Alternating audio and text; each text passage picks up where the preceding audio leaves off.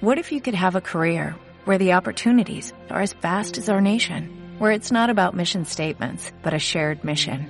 At U.S. Customs and Border Protection, we go beyond to protect more than borders, from ship to shore, air to ground, cities to local communities. CBP agents and officers are keeping people safe. Join U.S. Customs and Border Protection and go beyond for something far greater than yourself. Learn more at cbp.gov/careers. ¿Quieres especular en la bolsa de la mano de un profesional? Operativadax.com. Recibe al momento en tu móvil las compras y ventas que realiza Alberto Iturralde sobre el índice DAX. Nunca ha sido tan sencillo ganar en bolsa. Operativadax.com.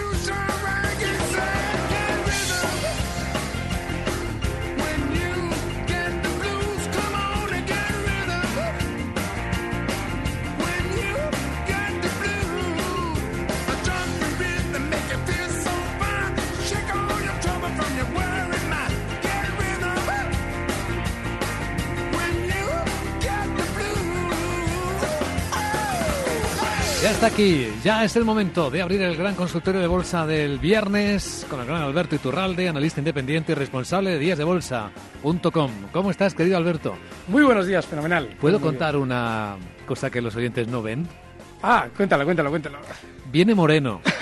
¿Por qué en Bilbao hace un solazo? Sí, es verdad, es verdad. Un solazo, unos 20 grados. Bueno, bueno, eso de estar en una terraza en Bilbao ahora mismo. Saludo a los oyentes de Bilbao, qué envidia. Aunque Madrid hace sol también, pero no es, no es ese sol, es No es otra lo cosa. mismo, no es la temperatura y no es ese mar. Así es que no es No es ese mar, Pero efectivamente. bueno, está bien. Pero bueno, está bien de cualquier manera. Abrimos el consultorio que también puede seguirse eh, visualmente por streaming a través de Periscope, de Periscope, la aplicación de Twitter. No hay más que buscar eh, por Twitter o buscar en periscope.com a Capital Radio B y ahí está la transmisión en directo para poder ver eh, los gráficos que Alberto Iturralde va a manejar a partir de este momento en el consultorio que abrimos, en el que nuestros oyentes pueden preguntar en directo. El teléfono es 91-283-3333. Eh, las notas de voz por WhatsApp 687-050-600 y el correo electrónico al que ya nos han escrito, claro, como siempre, y desde bien prontito o bien tarde anoche, pues oyentes arroba capitalradio.es. Y aquí pues tenemos un poco de todo, ¿no? O sea, hablamos un poco de cómo está el mercado. Sí, según sobre todo y- el IBEX, porque el, el martes justo ya rompía al alza esa zona 8.750 que era de resistencia y que era la zona en la que nos podíamos poner cortos siempre y cuando, una vez superada, tuviéramos la capacidad de darnos la vuelta al alza. Fíjate, yo en la operativa DAX, justo en los 8.000, en los, perdón, los 10.680, Todavía no había roto al alza los 10.800, pero ya había claros síntomas de que seguramente seguiríamos subiendo, con lo cual habríamos largos ya.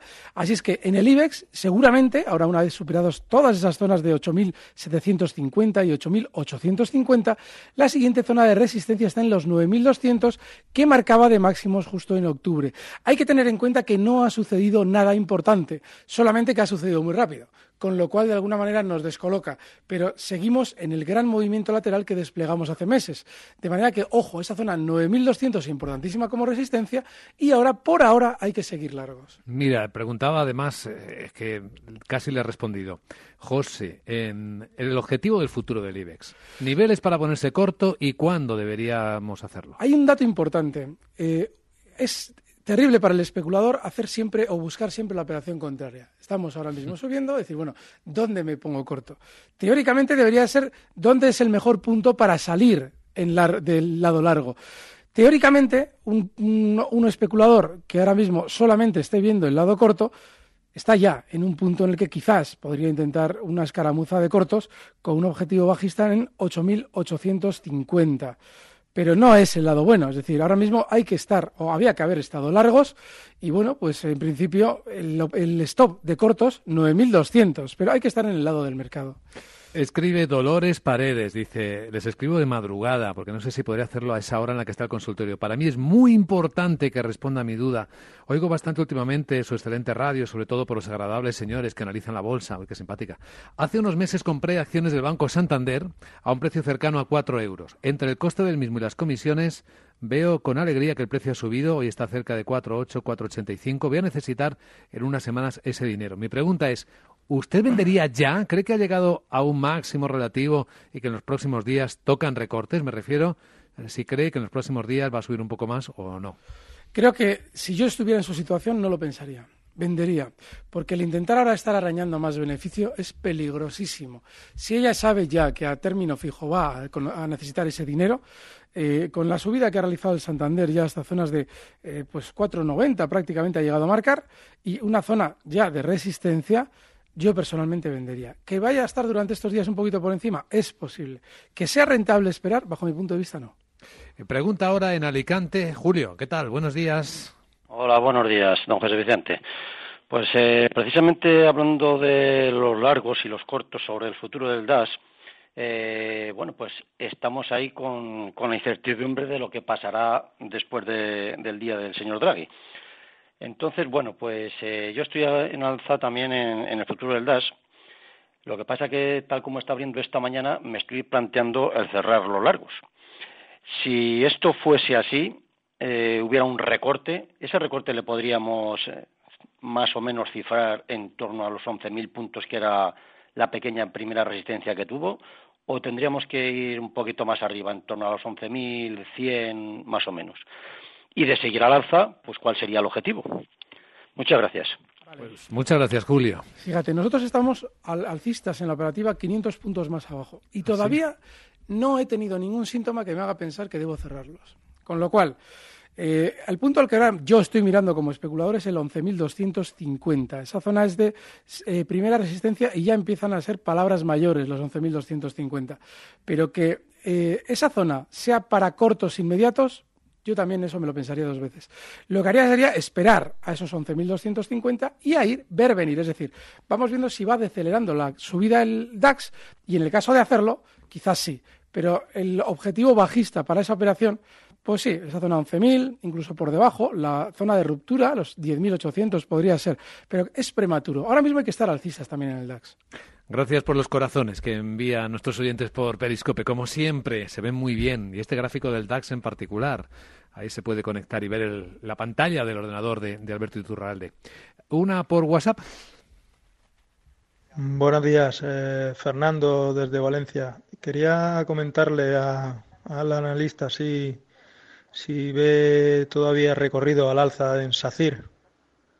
Estoy con ganancias. Gracias. Gracias, Sacir al Vale, durante estos días, Sacir ha llegado ya a una zona que era clave. Frenó en su momento los 2.15 que habíamos comentado como resistencia, frenaron en su momento las subidas de una manera contundente. Esta superación la de los eh, que ahora mismo hace marcar a SACIR en zona de 2.20, seguramente va a tener un poquito más de continuidad. La zona 2.27. Si hemos sabido aguantar dentro en una zona de resistencia y esa resistencia finalmente se ha superado, lo mejor es esperar a la siguiente, que está justo en esa zona 2.27. Es que yo por ahora, si hubiera estado dentro, que yo desde luego no habría estado nunca dentro de SACIR al llegar a 2.15, la zona 2.27 es la siguiente. Escribe Prerico, dice, yo pensando que esto se iba para abajo, bendito 12 días, ahora que ha subido, si Santander rompe los 5, lo compraría y BVA si rompe los 6 y si esto se va a los 10.500 puntos o más arriba. Y es que el problema que hay es que es normal, yo de hecho esperaba también caídas. Lo que tenemos que intentar siempre en la especulación es saber entender cuándo ya no se va a producir el escenario que esperábamos. Es decir, cuando ya el Santander, lo más normal, en lugar de caer, sea continuar subiendo, porque en dos sesiones, dos, tres sesiones, ha llegado ya a una zona de resistencia. Desde esa zona 460 hasta la zona 490 que ya ha marcado, ya nos encontramos de nuevo con el problema de decir, vale, ahora entro en una zona en la que sí que existe de nuevo probabilidades de rebote, de recorte, perdón, yo desde luego en este punto ya no entraría en el Santander. Más bien, antes lo hemos comentado con respecto al DAX. Yo estoy ya largo para 70 puntos más, no mucho más, que es menos de un 1%. Eso proporcionalmente en un Santander, si tiene que hacer menos de un 1%, estaría en zonas de 5. Está en 4,90. No entraría. Mm, ya está, prácticamente ahí. A ver, otra por WhatsApp. Buenos días. Don Alberto, ¿qué me aconseja hacer con las acciones de Tecnocon? ¿Aguardo a la OPA o vendo? Muchas gracias. Pues depende de si usted está dispuesto a esperar. Lo que no parece que haya en Tecnocom ahora mismo es una OPA mayor de la que hay en la mesa. A veces nos encontramos en este tipo de operaciones que existe una operación larvada detrás que hace subir el precio más de lo que debería. Como no sucede en Tecnocom y realmente seguramente lo que usted va a ganar ya, lo, ya casi lo tiene, normalmente en las OPAs siempre se mantiene el precio un poquito por debajo, pues yo sí que saldría. Pues eso, sobre Tecnocom. Por correo escribe, hola, soy María y me gustaría preguntar por qué el eurodólar baja cuando las bolsas europeas están subiendo. No lo entiendo. ¿No tienen relación? No sé si se me escapan datos, me gustaría que diera una explicación coherente. Claro, eso, eso hay que preguntárselo a quien haya dicho que hay relación. Yo siempre he dicho que no hay ninguna correlación entre ningún precio, no puede haberla. Cuando vemos moverse al, mismo ritmo, no quiere decir que haya correlación inversa ni correlación. Es decir, simplemente lo que hay es que el mercado tiene su ritmo y a veces vemos que en un momento determinado uno sube y otro baja o bien van a la par y nos parece que uno lo hace por el otro. No, se mueven a veces al mismo ritmo, pero no quiere decir en ningún momento que debamos correlacionar lo uno con lo otro. Si usted abre un gráfico del euro dólar y abre cualquier gráfico de renta variable, verá que no tiene nada que ver, con lo cual no se crea aquello de las correlaciones. Por Twitter, por ver alguna más, Roberto dice Acerinox, buen punto de compra y valores del DAX, bueno, Bueno, en Acerinox hemos comentado todas estas semanas que era una oportunidad de compra. fíjate, yo venía eh, comentando también que lo más probable para mí es que el mercado, que el mercado descendiera que no lo ha hecho. Pero, sin embargo, dábamos precios en los que se podía estar comprados para aprovechar una hipotética subida. Bueno, pues Acerinos ha sido uno de ellos y lo ha hecho perfecto. Ha llegado hasta esa zona que marcaba ayer de máximos los, 2,80, los 12,87, esa zona es de objetivo alcista, y ahora mismo yo creo que ya no hay que estar largos en Acerinos porque es un punto de resistencia importantísimo. Si miramos el gráfico de largo plazo, veremos que la zona 12,80 en el pasado fue importantísima como resistencia. Por Twitter también Sergi dice, señor Iturralde, usted predijo el cambio de presidente del Banco Popular y el rebote. ¿Hasta dónde puede llegar? ¿Soporte resistencia? Vale, eso que, ha sucedido en el Banco Popular es muy habitual. El problema es que igual a veces necesitamos estar 20 años en el mercado para vivirlo. Entonces, lo que ha pasado es normal y hasta el punto de que seguramente, una vez que eh, todo este exceso alcista con noticias positivas que veremos durante la semana que viene vaya mm, suavizándose, el Banco Popular volverá de nuevo a las caídas. ¿Qué es lo que ha pasado? Que la gran sobreventa que tenía acumulada lo ha hecho rebotar hasta un punto 1.03 ahora mismo y seguramente será 1.0, perdón, 1.10 durante las próximas sesiones. Esa ya es zona de resistencia importante. No hay que creerse que el nuevo presidente vaya a generar subidas más inmediatas de las que ya ha generado, porque normalmente los pequeños nunca pueden entrar a tiempo en una subida. Estamos en Capital Radio en directo con Alberto Iturralde en este consultorio de bolsa que también puede seguirse en el streaming por vídeo, vídeo en directo de Periscope. Seguimos en un instante. Capital, la bolsa y la vida.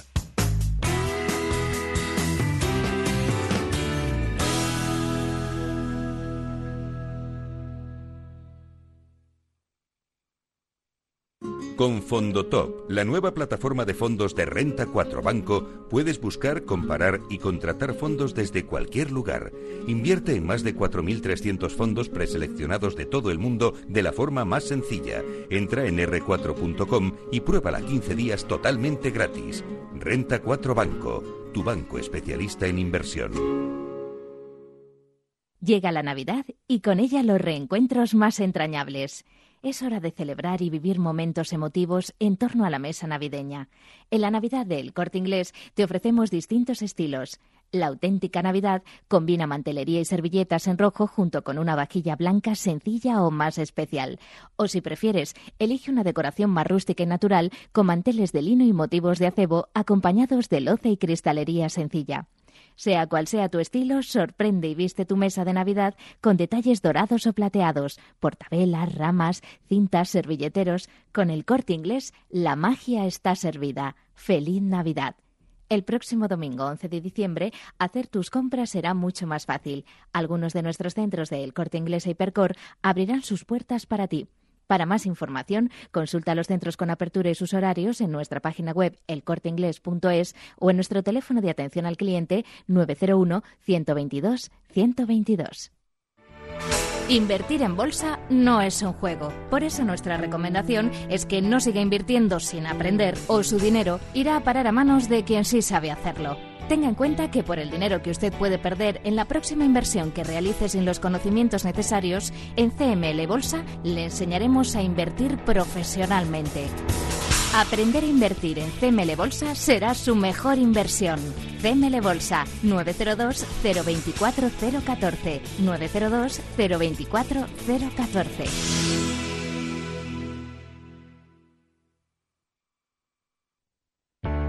014 902 024 014. Capital Radio. Nuestro teléfono es 91 283 3333. Escríbenos a oyentes arroba capitalradio.es. Y ya sabes, llámanos al 91 283 3333. Capital Radio, nos gusta escucharte.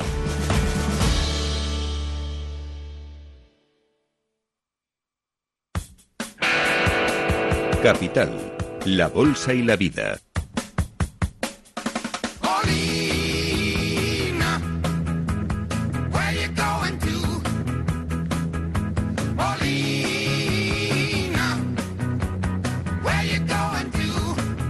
Aquí animando la mañana en los mercados desde Capital Radio, Alberto Iturralde, los oyentes de esta radio que preguntan, bueno, de todo.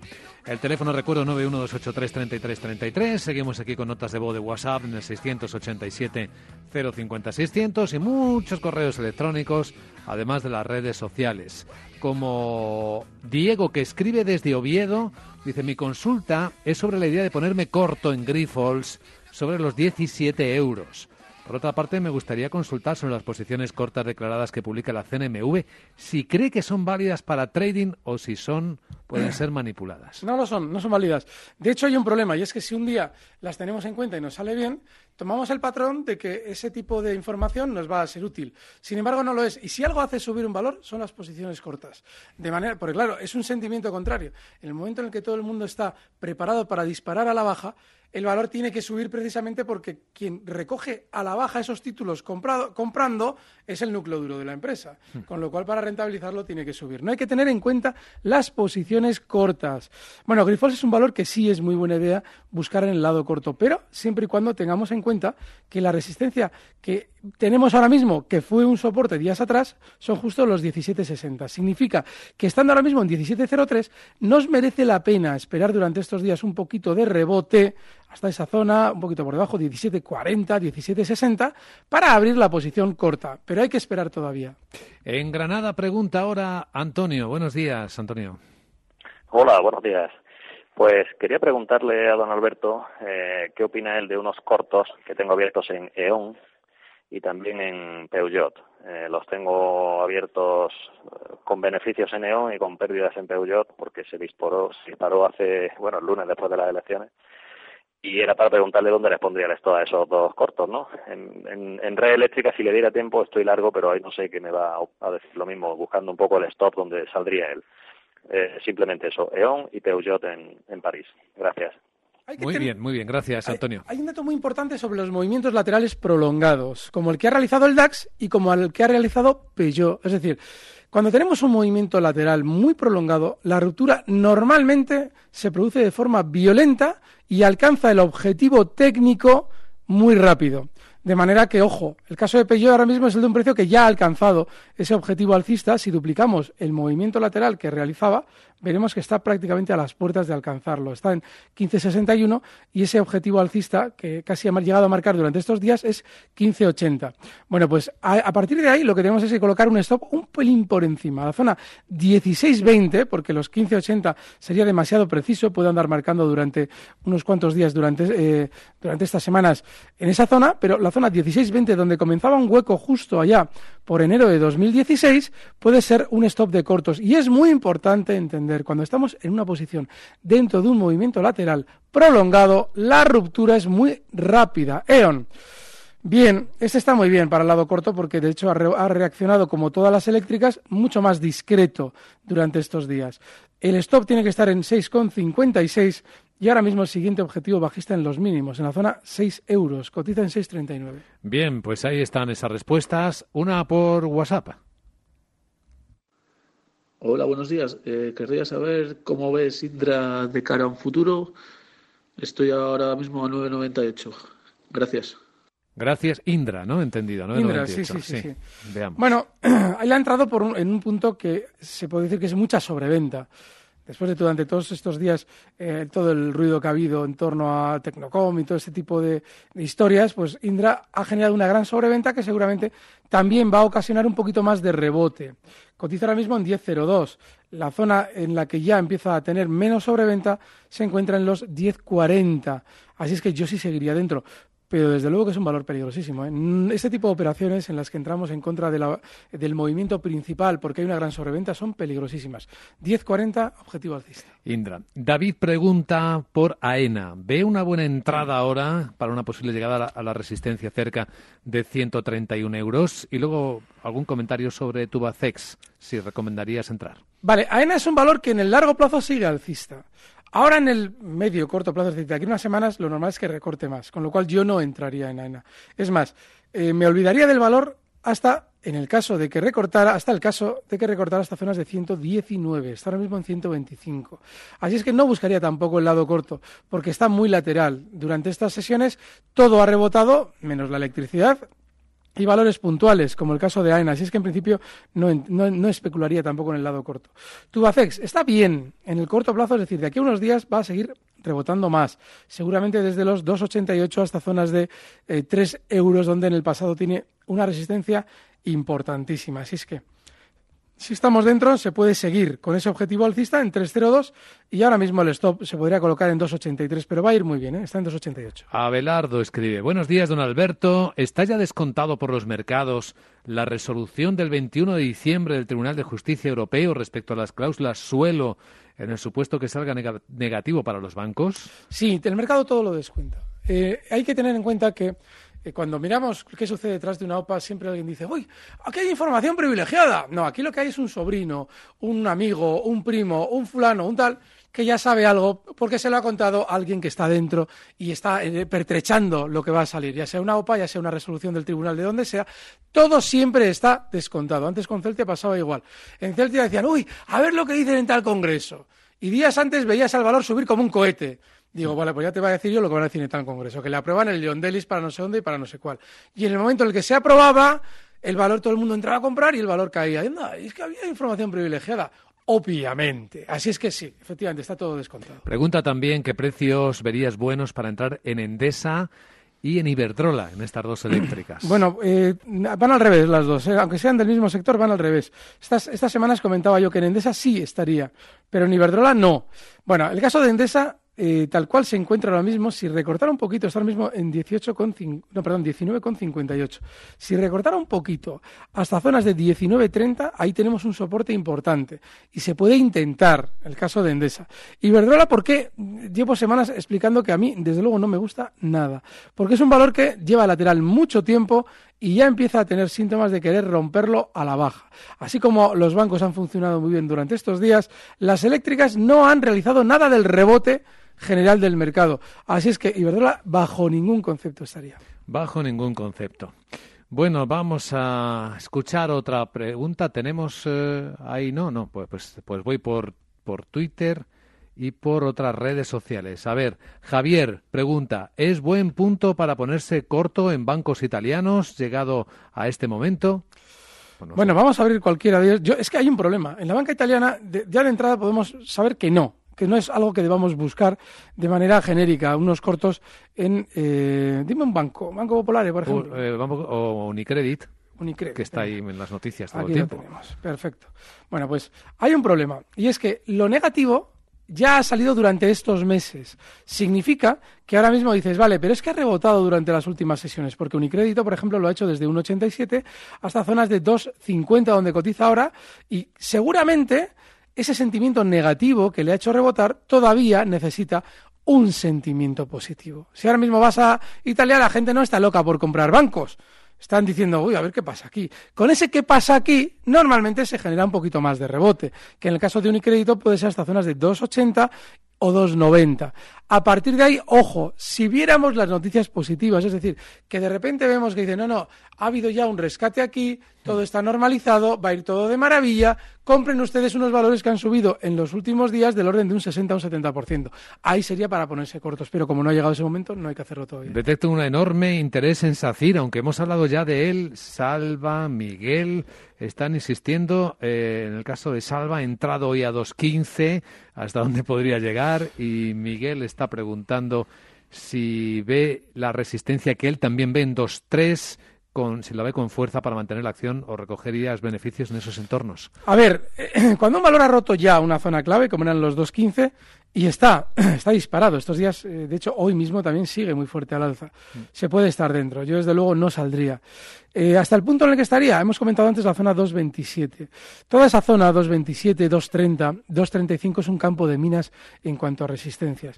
De hecho, no significa que no los vaya a romper al alza. Significa que hay, si lo vemos frenarse, sí merece la pena una salida. Hay que recordar que SACIR salía del IBEX y hemos explicado muchas veces qué es lo que pasa cuando un valor sale del IBEX. Normalmente funciona mejor que los demás. De manera que, bueno, nuestra predisposición podría ser, como en el caso de ellos, está muy bien, estar alcistas, ha superado una resistencia en la que yo ya no habría estado dentro del precio. Y la siguiente sí, zona 227, 230, no merece la pena afinar. Pero sí que es cierto que incluso por encima ¿eh?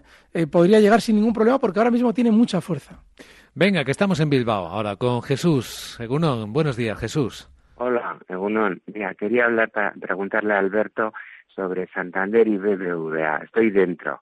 Entonces es que se oye de todo, que va a llegar el IBEX a los 9.500, que va a acabar en positivo, que bueno, eh, él no es, por lo que veo, no, no opina así. Entonces estoy dentro a ver qué, qué, qué precio me da de salida, a ver si vendería o, o le pongo un stock, sobre qué precio, tanto en Santander como en BBVA. Muy bien. El Santander se está acercando a una zona muy importante que ya no recordamos eh, como, como, punto importante, que es eh, diciembre del año pasado.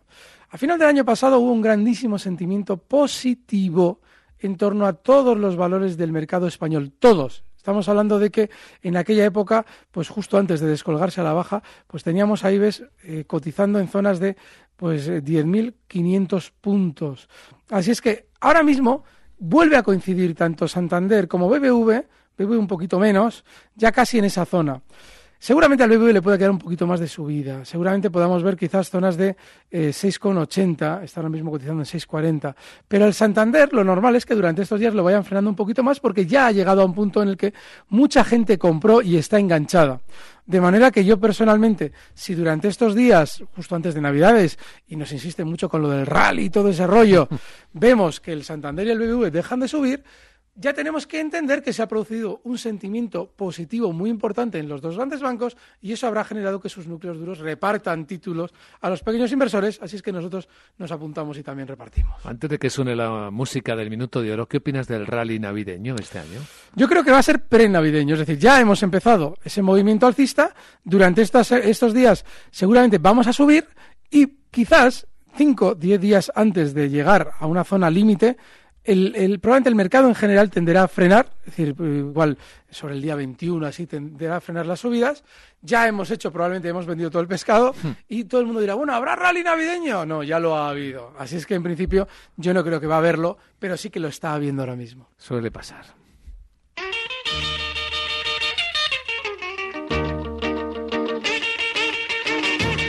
Ahí veo elevando el volumen del receptor de la radio, porque llega el minuto de oro. A ver, mejor elección para este momento. La mejor elección podría ser un valor que está despegando ahora mismo, como el que hemos comentado antes, SACIR, con ese objetivo alcista, alcista en 22, perdón, en 2.27. Ese valor está muy bien como minuto de oro y el stop eh, clarísimo también en la zona, ahora mismo 2.18, está en, eh, perdón, en 2.21 está el stop el, estaría en 2,18 y el valor cotiza en 2,21. Bueno, pues otro valor, si no estamos en SACIR, es Logista, que está cotizando en 21,11, el stop está en 20,75 y nuestro siguiente objetivo alcista en 22 euros. Logista. Logista y antes SACIR, valor estrella de hoy, 4,7% de subida, que está ahora SACIR, vaya, está bien, la verdad. Le queda más todavía. Hoy Alberto Iturralde, analista independiente y responsable de díasdebolsa.com. Gracias, querido Alberto, el lunes por la tarde... Con Laura. Con Laura Blanco en Mercado Abierto. Feliz fin de semana. Gracias, un fuerte abrazo. Recibe al momento las operaciones de Alberto Iturralde vía SMS en tu móvil. Operativa DAX.com.